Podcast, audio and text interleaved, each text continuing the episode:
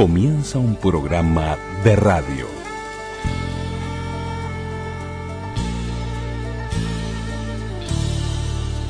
Un programa de radio. programa de radio.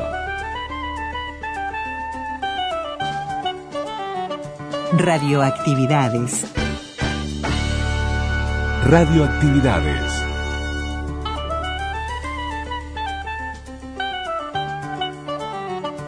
La palabra. La palabra. Celebramos la palabra.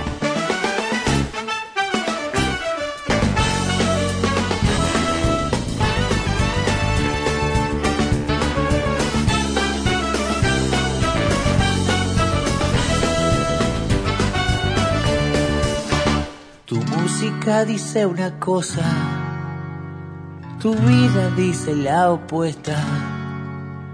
¿Quién sos para andar criticando? Si en mi techo tengo puertas. Y Comenzamos el programa de domingo, de este domingo 31 de octubre del 2021 con Diego Maturro, falso hippie. recuerdo bien aquella tarde. Un café, guitarra, dos cuadernos. El sol nos quemaba los ojos. Ahí sellamos nuestro encuentro. Después fueron pasando cosas. No sé bien cómo fui tu familia. Confiamos uno en el otro. Confiamos, era lo que había. Perder tiempo es privilegio. Caer parado siempre con ayuda del resto. Y anda llamando los sponsors, lo bueno los que dejan plata. La verdad. Bienvenidos amigas y amigos a las radios públicas. En el mediodía, a las 12 por Radio Uruguay, 1050 onda media, 94.7 frecuencia modulada, la red de frecuencia modulada del interior que nos permite llegar a todos los rincones del país y saludamos especialmente a todo el interior y la posibilidad de escucharnos en Radio Cultura nuevamente a las 20 horas de 20 a 21 y la ni que hablar del, en, el portal de los medios públicos, ¿no? que ahí estamos eh, en las dos emisoras y, y están los programas correspondientes de cada fin de semana. En el día de hoy, además de darle la bienvenida por aquí Luis Ignacio Moreira Lula, Daniela Ayala, los invitamos a compartir dos contenidos. Uno recomendable, es la segunda parte del diálogo con Mauricio Almada. La mañana de CX32 Radio Mundo, El Nacimiento de Nuevo Tiempo, Septiembre FM, El Espectador, Oriental y sus justos y pecadores de hoy en nuestra Radio Uruguay. Seguimos el periplo radial de Mauricio Almada. Realmente es un gusto escucharlo. Le enviamos un gran abrazo y además matizado con, con sonidos de, de estas casas radiales en esos momentos que marcaron puntos de inflexión, ¿no? Por nombrar uno, lo que significó Radio Mundo y, y lo que significó el nacimiento de Nuevo Tiempo, como dos ejemplos. Así que Mauricio Almada presente nuevamente en Radioactividades y la radio con botas que recorre el año 1978. no te va a quedar. Date cuenta que esto de ser falso a vos no te va mal.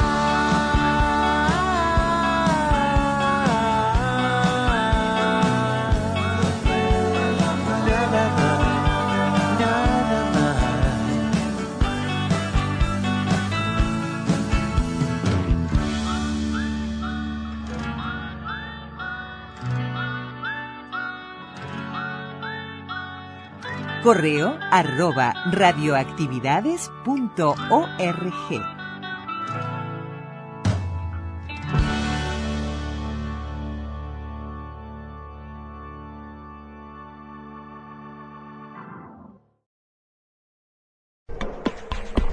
En Facebook, Radioactividades. Radioactividades. Contenidos, adelantos y noticias.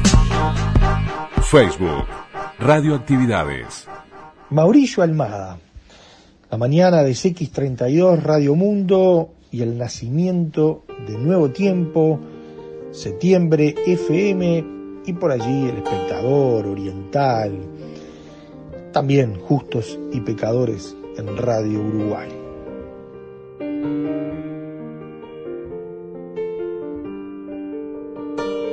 En el 92, Alejandro Weinstein, otro, eh, otro amigo y hombre legendario, hombre de radio, de esas voces que, también inconfundible, tanto en los programas como en las tandas, gran locutor comercial, Alejandro Weinstein me dijo, che, yo estoy haciendo en la mañana un programa, el programa Punto de Partida, lo estoy haciendo con el Vasco Echeborri, porque el Vasco había entrado a suplantar a Fernando Vilar, que había estado también con, con Weinstein. Eso fue Vilar, se, se, iba en, aquel momento que lo sucedió y me dice, estoy solo, ¿no, ¿no querés venir conmigo? Y ahí también lo pensé mucho porque para mí era un cambio, era salir de la noche tarde a la mañana temprano, era pasar de un programa, si bien periodístico, digamos, la base era la, la comunicación en, en, su sentido más amplio, a pasar algo más, este, más periodismo puro y duro. Y agarré el desafío, me gustó, me gustó el desafío. Y, y allí estuve con Alejandro Weinstein hasta desde el 92 al 95, cuando estando también ahí en, en, en Radio Mundo, ¿te acordás? En la época que estaba en Convención casi 18, sí. en el mismo edificio que tenía el estudio el contador Luis Lecueder, de quien tengo grandes recuerdos, a él siempre le gustaba, nos encontrábamos en el ascensor, él iba al estudio y, y yo iba a la radio y él le decía, a ver, no me tuteaba, me decía, a ver, a ver, a ver, ¿usted qué, qué chismes tiene? ¿Qué cuentitos tiene? Político le gustaba, ¿no? Sí, sí. Y ahí en el ascensor, en el país, siempre, siempre hablaba un poco de política. Y ahí te separaste, te separaste de Gustavo Rey, después el destino lo junta ahora, pero, pero te separaste de Increíble, increíble. Mira, y, me, y, y, me, y después tomaste también tu, tu, propio camino con respecto a, a, al hacer periodismo, ¿no? Que me separé de Gustavo es una manera de decir, me separé en el trabajo. Entre comillas. Porque seguimos siendo amigos desde aquel momento hasta el día de hoy, somos como, como hermanos con Gustavo. Y además también seguimos trabajando juntos, sobre todo en la docencia. Los dos fuimos profesores, él me llamó, él siendo, estando en la Universidad Católica dando clases de radio, me llamó para, para incorporarme al, al, elenco de docentes de radio allá en, en, en, la UCUDAL, y allá fui y trabajamos juntos varios años como docentes. Yo después seguí la docencia en otro lado, después me fui a la ORT, después ahora estoy en, en, otro, en otro ámbito, pero sigo vinculado a la educación.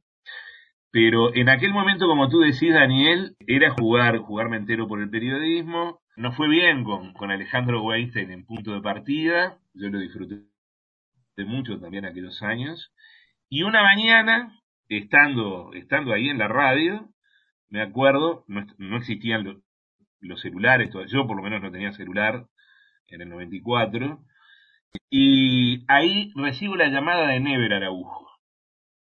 Y Never me dice, ¿sabés que estoy con Jorge Traverso, vamos a abrir una radio. ¿Qué radio? Bueno, la, la vieja CX24, la, la 1010, y queremos que vengas.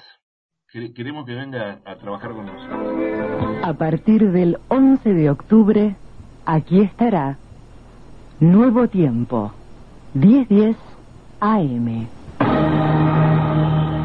Araujo, Traverso, Lilbetina. Blanca Rodríguez, Gorsi, Sacomani, Aldo Silva, Daina, Mauricio Almada, Cecilia Prieto, Omar García, Mirta Villa, Fernando Aires, Jorge Jauri, Juan Andrés Elordoy, Raúl Ponce de León, Alejandro Michalski, Silvina Pérez. Juntos. En el nuevo tiempo. 1010 AM. Radio Mundo estoy muy bien, me llevo bien con todo el mundo. Lecuader es un tipo de radio, este que entiende, entiende los temas de la radio. Y Never me dice, pero yo también, ¿eh? sí, claro. Digo, bueno, la pregunta de fondo, eh, me gustan las dos, ¿cuánto hay?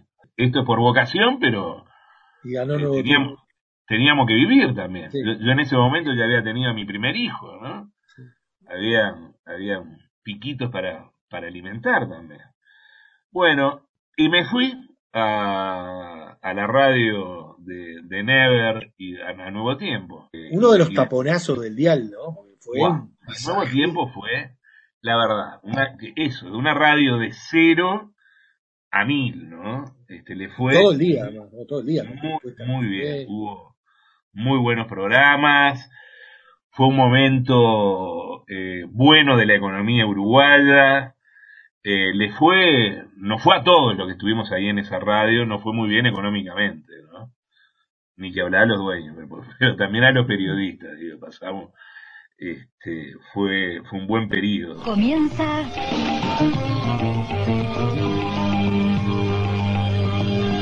Palabras cruzadas.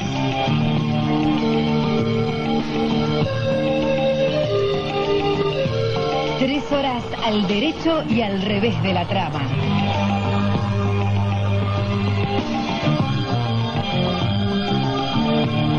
Dirige y conduce Mauricio Almada con la participación de Ana María Misraji y la producción de Alejandro Landoni.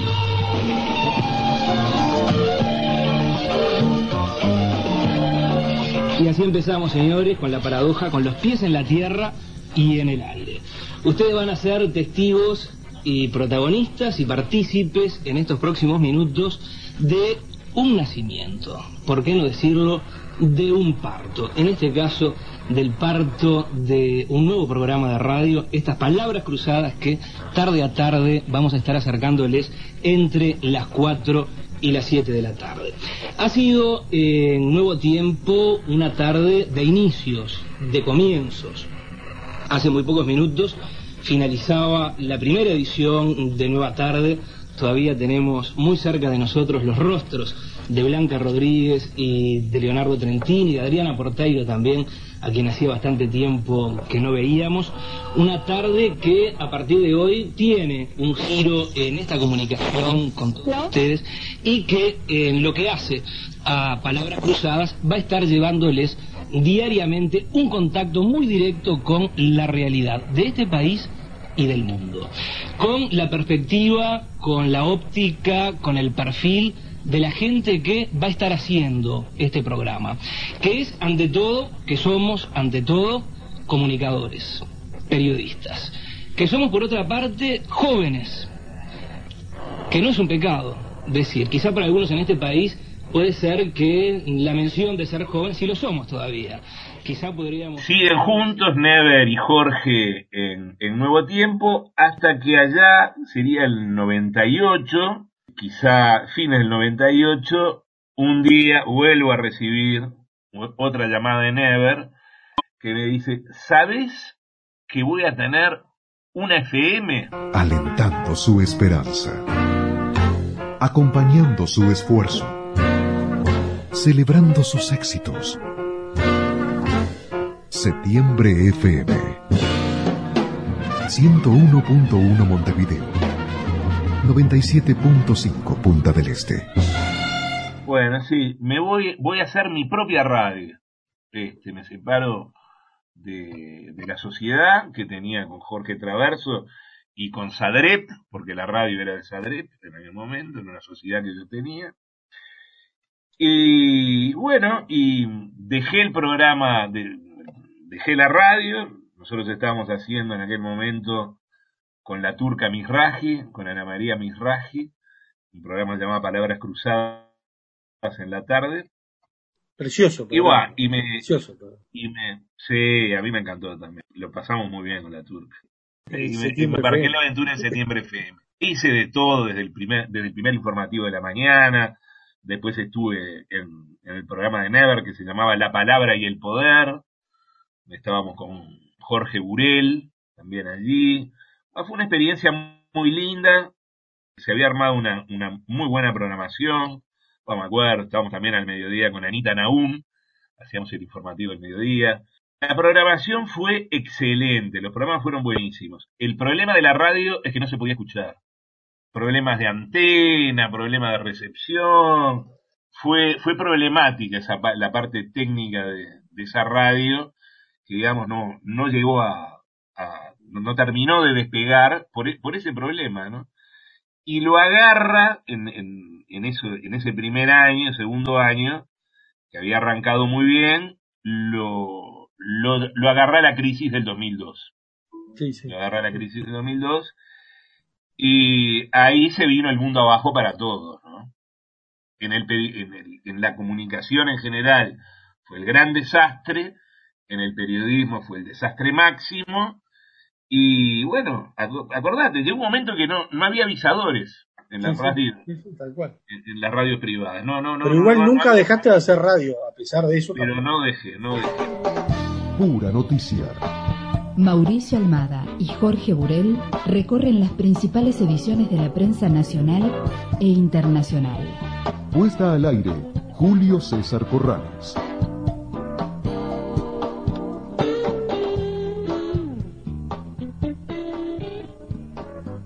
Buenos días, buenos días, ¿cómo les va? ¿Cómo andan? Bienvenidos a comenzar juntos este viernes 29 de agosto. Nuestra aldea es pura noticia.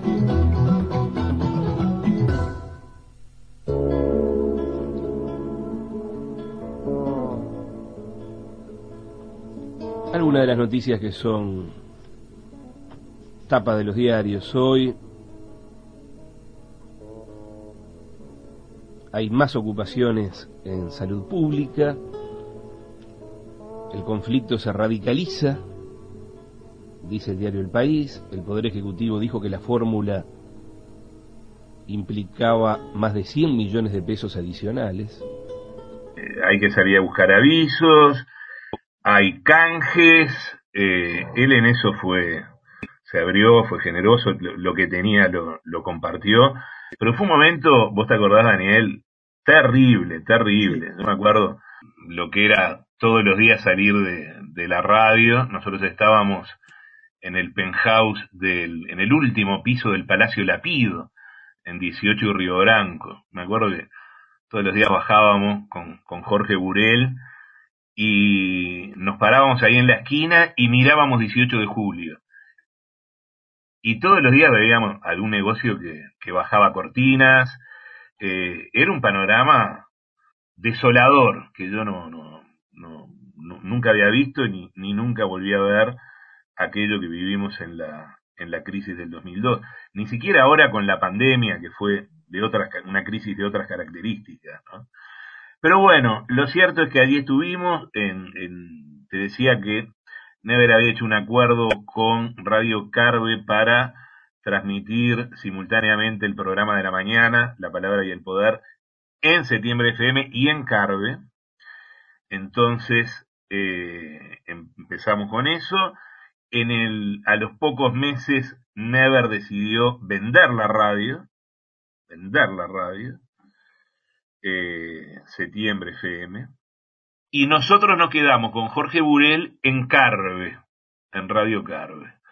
Y estuvimos allí eh, un par de años haciendo la mañana de mm, La Palabra y el Poder, que era el mismo programa que, que veníamos haciendo con Never y allí estuvimos hasta el 2005, 2005. Ahí Jorge Burel eh, había dejado el programa, él se había ido a trabajar a Montepaz como consultor en comunicación, en ese momento dejó la radio, un paso muy importante en la vida de Jorge Burel, otro gran hombre de radio. Bueno, me acuerdo, ahí quedé en, en la mañana de Carve, estaba con con Sergio Berruti, estuvimos un tiempo hasta que se termina el, el ciclo en Carve, estábamos por terminar el ciclo en Carve y me llaman de El Espectador. En aquel momento estaba como director de programación Gonzalo Sobral y bueno, me llevó al espectador a hacer un programa en la tarde que se llamó Asuntos Pendientes, donde estaba junto a Juan Miguel Petit, el hoy comisionado parlamentario, Daniel Superviel, otro, otro gran radialista, hombre de radio, Lucía Massa, Marcela Moretti, ya fallecida. En fin, tenemos un gran equipo en El Espectador, que fue la radio donde estuve más años, estuve casi 11, 12 años. Lo cierto es que finalmente el juez Jorge Díaz procesó a estos funcionarios por los siguientes delitos. Fíjense qué delitos. Falsificación ideológica de documento público, coautoría y contrabando y delito de omisión en contumacia de los deberes del cargo, es decir, el horno para un funcionario. Pacochi. No, esta es la funcionaria entonces, a su vez, ascendida. ¿Cómo se explica realmente? No lo entiendo. Y está descangallada. De fané, fané. Sí, sigue tan fané. Te dice que todo se debe a eso, a la madre. Esto, esto no se arregla, esto no se arregla con nada. Nos tenemos que ir a la pausa corriendo, el atraso es considerable. Tengo aquí en mis manos las declaraciones, lo que dijo Víctor Hugo Morales, el periodista uruguayo Víctor Hugo Hice de Morales. todo, estuve en todos los horarios, hice primero ese en la programa. mañana, en la mañana bien temprano. Estuve en la mañana bien temprano, de 6 a 7. Después estuve también en el programa de la primera mañana mismo. Hicimos un programa con Alfonso Leza también. En el informativo del mediodía. Pasé por en la redacción de, de la página web, del espectador. En fin, pasé por varios roles en, En un la momento, radio. en, en un momento del espectador, también muy fuerte, ¿no? Porque, porque estas radios grandes han pasado por ciclos y por momentos de, de auge. Eh, te tuvo allí en un momento de, de- de gran impacto de- del espectador. Sí, sí, sí, sin duda, sin duda. La radio estuvo, el espectador estaba siempre arriba. Eh, me tocó vivir, digamos, el, en lo que fue esa época, el fin de, la época de oro del espectador, cuando Javier Massa, que era el, dueño de la radio, eh, decide venderla. Y ahí se producen una serie de hechos que terminaron, por ejemplo, con la salida de Emiliano Cotelo de- del espectador. Y hubo un cambio, de, de accionistas y empezó allí una nueva etapa en, en el espectador que duró algunos años y finalmente terminó nuevamente en, en- la venta y ahora incorporada al grupo Magnolia. Se cumplió ayer, 27 de junio, 30 años del golpe de Estado de 1973. Walter Cancela, María Elena Laurnaga, Carlos Maggi, José Claudio Williman y los oyentes evocaron esa fecha y el proceso que llevó a ella. ¿Tiene sentido evocar esta fecha? ¿Para qué?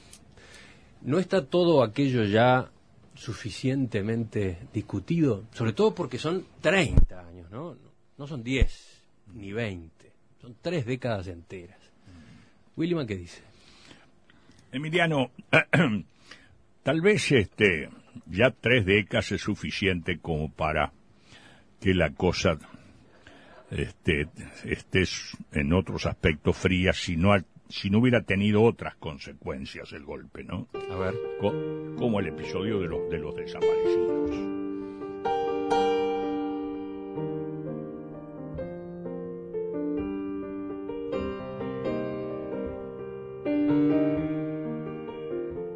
Fueron épocas, épocas muy lindas ahí en, en El Espectador.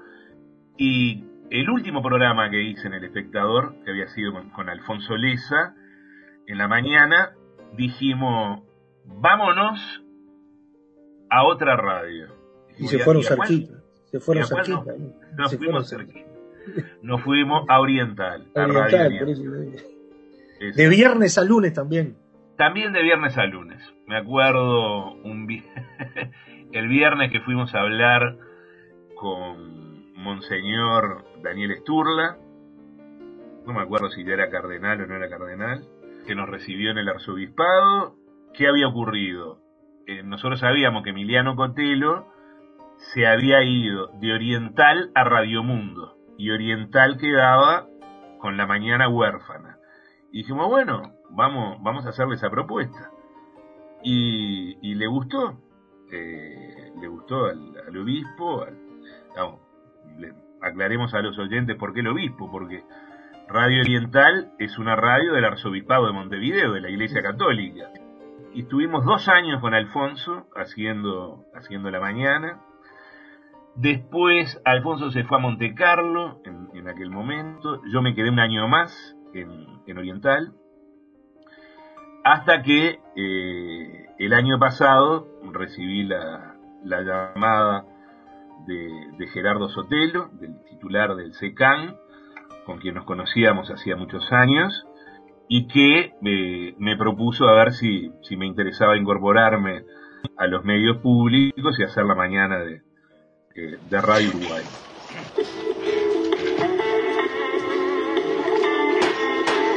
Justo. Aquel que actúa conforme a la justicia. Es imparcial y razonable. Pecador. El que transgrede o quebranta las normas religiosas. Igual, hay radio para todos.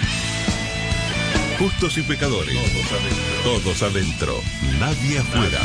Conducen Mauricio Almada, Camila Pires y Miguel Chagas. Producen Mónica Colista, Nelson Díaz y Sergio Farto. Con el aporte de nuestra red de corresponsales en todo el país y en el exterior y la participación de destacados columnistas. Puesta al aire.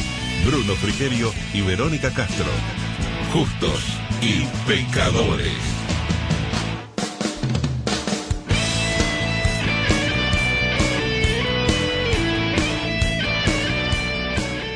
Tenemos que hablar de, justos y pecadores, de este nuevo desafío que, tomas en esto de los casi 40 años de radio, que marca ser la mañana de, esta querida Radio Uruguay que compartimos. ¿Qué significó eh, venir a una radio pública, a una radio como la nuestra, y, hacer una propuesta que, que también en una mañana que ya sabés vos, conocedor de cuántas propuestas periodísticas has tenido y también de, de, tantos competidores, entre comillas, que uno tiene en una mañana que marca la temperatura de la radio, cómo, cómo, cómo lo viviste y qué es Justos y Pecadores y qué buscan ustedes para, para, la, para nuestra mañana. Bueno, para mí fue todo, todo, todo un desafío y todo un cambio incorporarme a los medios públicos. De alguna manera, eh, si bien he tratado de ser a lo largo de, mi carrera eh, bastante ecuánime, digamos, más allá de, los pensamientos y las creencias, la filosofía personal de cada uno, uno trata de hablarle a la mayor cantidad de gente posible, que sabemos que piensa distinto. Pero yo cuando trabajaba en las radios comerciales, cuando tenía mi propio programa, cuando me lo producía yo, eh, cuando yo mm, traía mis avisos, yo decía lo que quería absolutamente en el sentido de que era libre de bandearme para cualquier lado. No me bandeaba mucho, ¿no? Pero siempre editorializaba, criticaba a unos, criticaba a otros, alababa a uno, alababa a otros. Y siempre fui, allí me moví con, con, con entera comodidad. Ahora la sigo teniendo porque trabajo con entera libertad, pero soy consciente de cuál es nuestra misión como radio pública, que nosotros sí tenemos que asegurarnos, y sobre todo en términos políticos, sociales, filosóficos, de hablarle a todos los uruguayos, porque los que sostienen los medios públicos son quienes viven en este, en este bendito país. Entonces le tenemos que hablar a todos. Es un desafío, porque no es fácil. Tú sabes, Daniel, hay mucha, si bien yo creo que acá en Uruguay no existe una grieta, el otro día el presidente hablaba de eso, eso lo comparto, creo que no existe una, una grieta, que existen diferencias políticas, sociales, algunas importantes, pero es un país muy cuestionado, Uruguay. De todas maneras, cuando te pones a hablar de política, enseguida te están midiendo el aceite. Eso fue lo que yo sentí cuando, cuando ingresé por los mensajes de los oyentes. Te empiezan a medir el aceite. Los oyentes, ¿no? A ver qué dijiste de fulano, de mengano, a ver si sos pro gobierno, si sos contra gobierno, si, viste, enseguida está, aparece esa cosa. Hasta que empezó a entenderse la propuesta del programa, que desde su nombre, Justos y Pecadores, intenta incluir a todo el mundo, ¿no? A nosotros nos interesa que estén todos, nos, nos parece que enriquece a, los oyentes, al programa, a nosotros, escuchar voces diferentes, escuchar opiniones distintas. ¿Qué está pasando en el mundo? Contacto exterior. Deportes. El campo es el país. Datos y análisis del sector agropecuario con el ingeniero agrónomo Gonzalo Gutiérrez. Injustos y pecadores, es tiempo de soluciones. No más problemas. No más problemas. Justos y pecadores. Lunes a viernes de 9 a 12 en Radio Uruguay. Con la conducción de Mauricio Almada, Camila Pires y Miguel Chagas. Justos y pecadores. Todos adentro, nadie afuera. Periodismo entre todos. Para muestra basta un botón con este ciclo que venimos desarrollando hace ya casi tres meses de debates en torno a la ley de urgente consideración. Es uno, una de las decisiones que el próximo año, en los primeros meses del próximo año, tendremos que tomar los ciudadanos uruguayos en el referéndum. ¿Qué es lo, qué, es lo que vamos a hacer los uruguayos? ¿Qué vamos a votar? Y estamos haciendo un trabajo muy interesante con una muy buena respuesta tanto de, quienes defienden la LUC como de quienes están en contra de la LUC. Llevamos ya siete debates, eh, que los estamos haciendo todos los lunes, eh, con, gran altura, eh, con, mucho contenido, con mucho argumento, que me tiene muy contento, muy, muy orgulloso realmente. Ha quedado de manifiesto y probado que es posible discutir, debatir, sin gritar y argumentando, y sobre todo dándole elementos a los oyentes para que puedan tomar decisiones, sobre todo en una decisión compleja como es esta, en una ley compleja, como es la ley de urgente consideración, que abarca tantos temas. Entonces, en cada debate nosotros le pedimos a los al polemista, a uno u otro, que elija un tema de la LUC. Entonces siempre en los debates tratamos dos temas de la LUC, que puede ser seguridad y adopciones, que puede ser la regla fiscal y las relaciones laborales, en fin, hemos pasado por varias secciones y capítulos de la LUC y vamos a, seguir haciendo estos debates hasta eh, la semana anterior misma a que se haga el referéndum. Pero el espíritu, Daniel, frente a tu pregunta es esa, tratar de hablarle a todos, que nadie, que nadie se sienta afuera, que nadie se sienta que no lo estamos, que no lo estamos escuchando, que no lo estamos atendiendo. Y después el otro punto eh, clave, que yo me acuerdo, las primeras reuniones que tuvimos con, el equipo a través de, la plataforma Zoom, yo me acuerdo que les dije a mis compañeros, a, Camila Pires, a Miguel Chagas, que son eh, quienes conducen conmigo el programa, les dije, miren, nosotros tenemos que sacarnos el chip montevideano. Y tenemos que hacer el programa como si la radio estuviera en Durazno.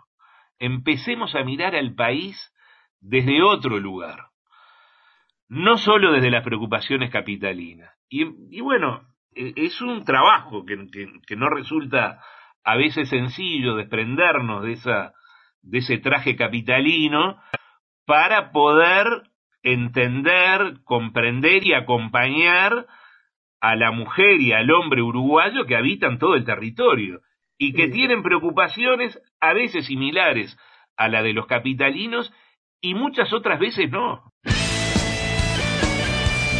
Así pasó.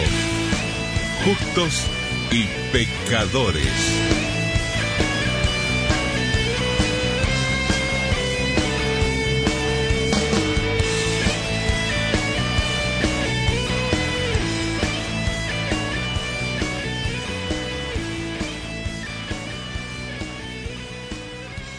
Correo arroba radioactividades.org.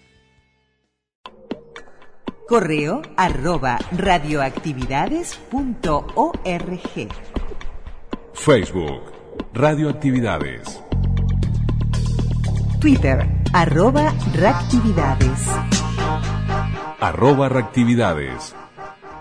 Y ahora nos vamos a 1978 con la radio con botas, con Joan Manuel Serrat haciendo radio desde Radio Nacional de España.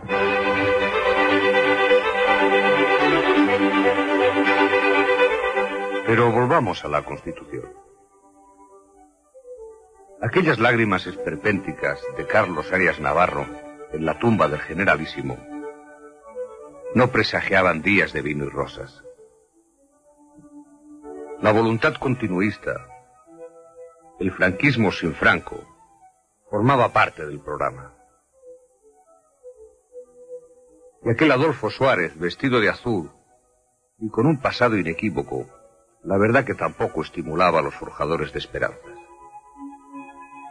Mientras tanto, las izquierdas, con la cálida fe del carbonero, continuaban gritando que reforma no, que ruptura sí. Cuando Suárez presentó el referéndum sobre la reforma política, sectores importantes de la oposición reiteraron su no. Lo decía una pintada callejera. Sandokan tampoco habría votado.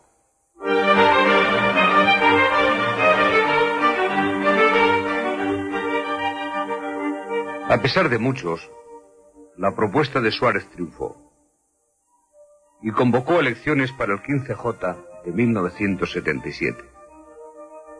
A última hora, Suárez tuvo el detalle de legalizar el Partido Comunista de España sin que los militares hicieran estallar macabras sinfonías de sables. Tres ejes temáticos fueron los que marcaron aquella campaña electoral. Uno, el no a la pena de muerte. Dos, el voto a los 18 años. Y tres, que el nuevo Parlamento fuese constituyente. Y a pesar de los malos presagios, triunfó la voluntad de cambio. Y lo fue. Lo que debía separar al franquismo de la democracia era la nueva constitución. Una nueva constitución que para poder nacer tenía que nacer consensuada. Nombres doctos la parieron. Peces Barba, Gabriel Cisneros, Manuel Fraga, Roca Junyent, Jordi Soletura, entre otros. Los padres de la Constitución superaron una de las piedras de toque, el título 8 o de las autonomías.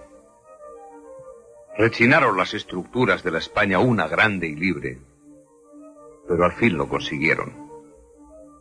Aunque la abstención y las reticencias vascas aguaron la fiesta de la unanimidad, la escindida España machadiana contaba al fin con una carta magna que abolía la pena de muerte, consagraba el libre mercado, garantizaba la igualdad de todos, abría las puertas a los futuros poderes autonómicos y garantizaba derechos tan básicos como el de expresión, asociación o huelga aprobada por las Cortes Generales el 31 de octubre de 1978 y ratificada por referéndum el 6 de diciembre, la Constitución fue sancionada por el rey ante las Cortes el 27 de diciembre de 1978. El preámbulo de la Constitución proclama La nación española, con el deseo de establecer la justicia, la libertad, y la seguridad y de promover el bien de todos los que la integran, en uso de la soberanía proclama la voluntad de garantizar la convivencia democrática, consolidar un Estado de Derecho, proteger a todos los españoles y pueblos de España en el ejercicio de los derechos humanos, sus culturas, tradiciones, lenguas e instituciones promover el progreso de la cultura y de la economía, establecer una sociedad democrática avanzada y colaborar en el fortalecimiento de unas relaciones pacíficas y de cooperación eficaz entre todos los pueblos de la tierra.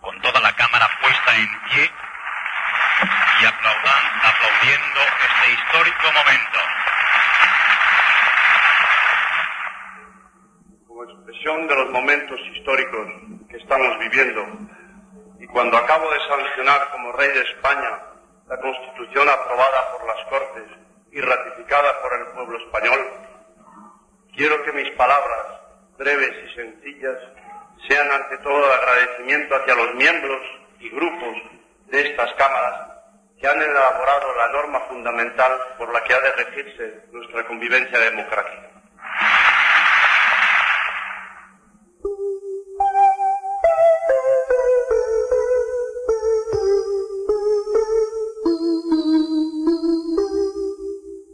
La noticia trágica hizo olvidar por unos días los acuciantes temas políticos. La atención se volvió a Guayana, donde 911 miembros de una secta llamada Congregación del Templo del Pueblo, norteamericanos todos de nacionalidad, cometieron suicidio colectivo o fueron asesinados por orden del fundador, Jim Jones. El asesinato de un congresista norteamericano y cuatro personas más que habían ido a investigar la colonia establecida por la secta fue el principio. La casi totalidad de residentes de la comuna morían poco después envenenados o abatidos a tiros. La investigación habrá de continuar mucho tiempo.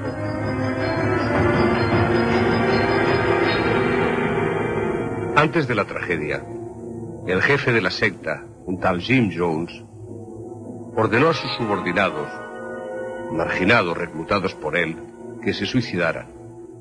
Como el señor Jones sostenía que el fin del mundo se acercaba y que solo se salvarían los puros, o sea, los suyos, sus seguidores, consiguió que 900 personas bebieran unos refresquitos mezclados con sustancias venenosas. Solo unos 80 miembros de la secta consiguieron escapar. Hace una hora, y en San Carlos de la Rápida, Tarragona, se ha producido una explosión de un camión cisterna de propano que ha provocado la muerte de 73 personas. Así daba Luis del Olmo la mañana del 11 de julio de 1978 las primeras informaciones sobre el accidente del camión cisterna que originó la tragedia del camping de los Alfaques en la Costa Blanca de Tarragona. Una apacible mañana de verano se convertía en un infierno dantesco. El recuento de víctimas, lamentablemente, fue muy superior al de las primeras evaluaciones.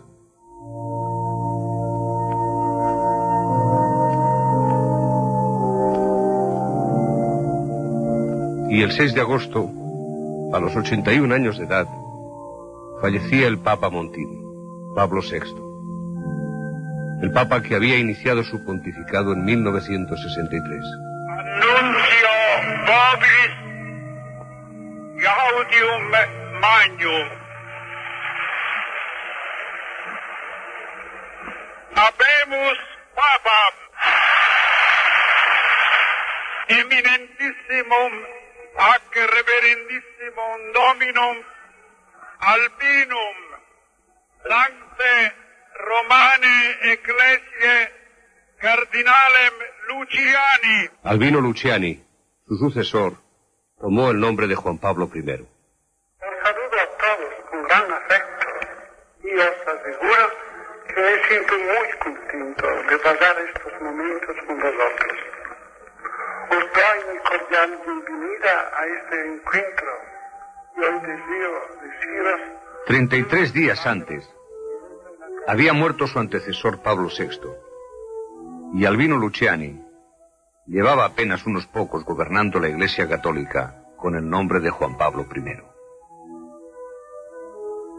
Era temprano, en la mañana del 29 de septiembre de 1978, cuando, según la versión oficial, entró a la alcoba papal su camarero, el sacerdote irlandés John McGee, y encontró al Santo Padre dormido en la cama. De sus manos había caído un libro pío de Tomás Kempis. El sacerdote quiso despertarlo, pero el Papa no despertó. Estaba muerto. Según la versión oficial, un infarto lo sorprendió poco después de la medianoche mientras leía. Luciani había sido un cardenal más bien opaco. Escribía cuentos infantiles y alguna vez afirmó que Dios es una madre. Pero su muerte causó conmoción. Dos papas habían fallecido en algo más de un mes. ¿Qué mensaje se empeñaba en enviar el cielo? ¿Cómo había que descifrar tan escalofriante designio divino?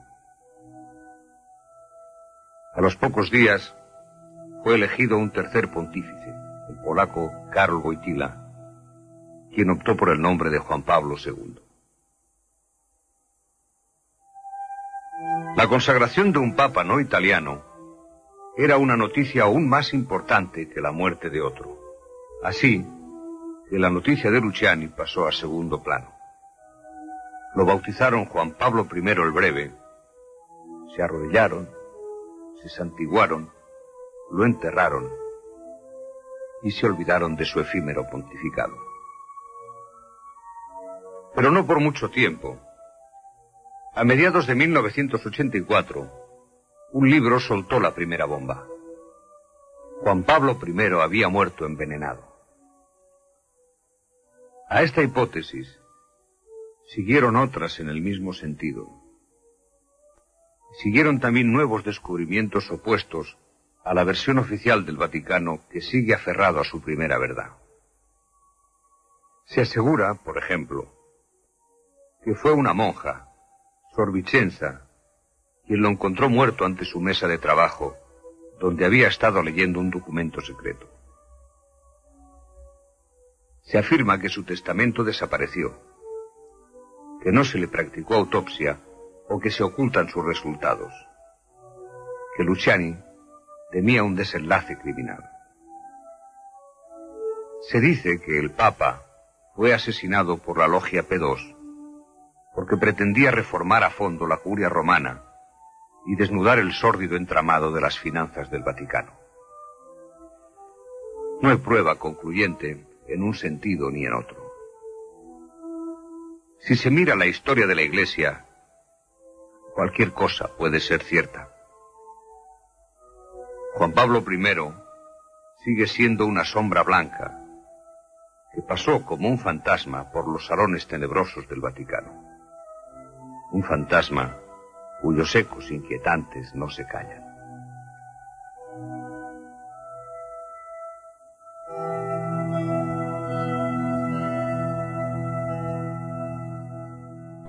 Facebook.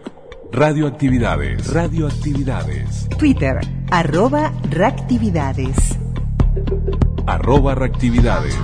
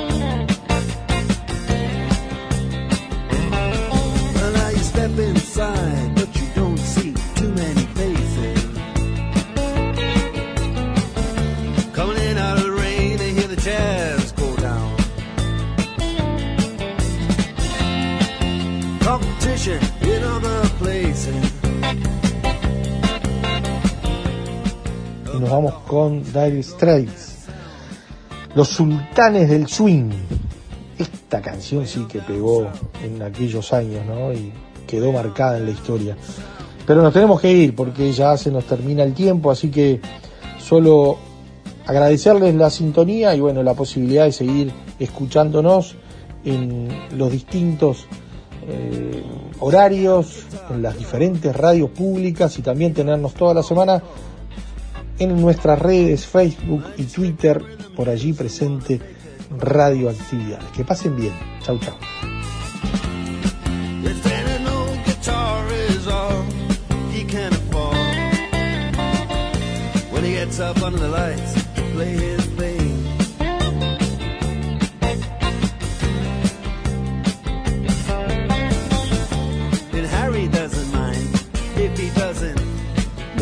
Conducción Daniela Ayala. Locución institucional Silvia Roca y Fabián Corrotti. Producción y edición de sonido Luis Ignacio Moreira.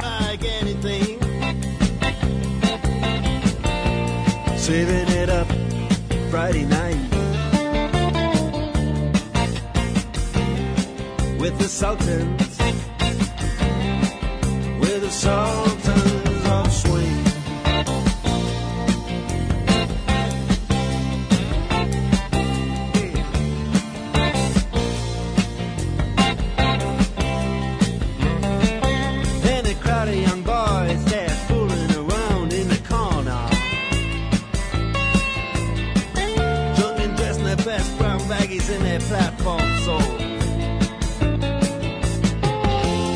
La palabra.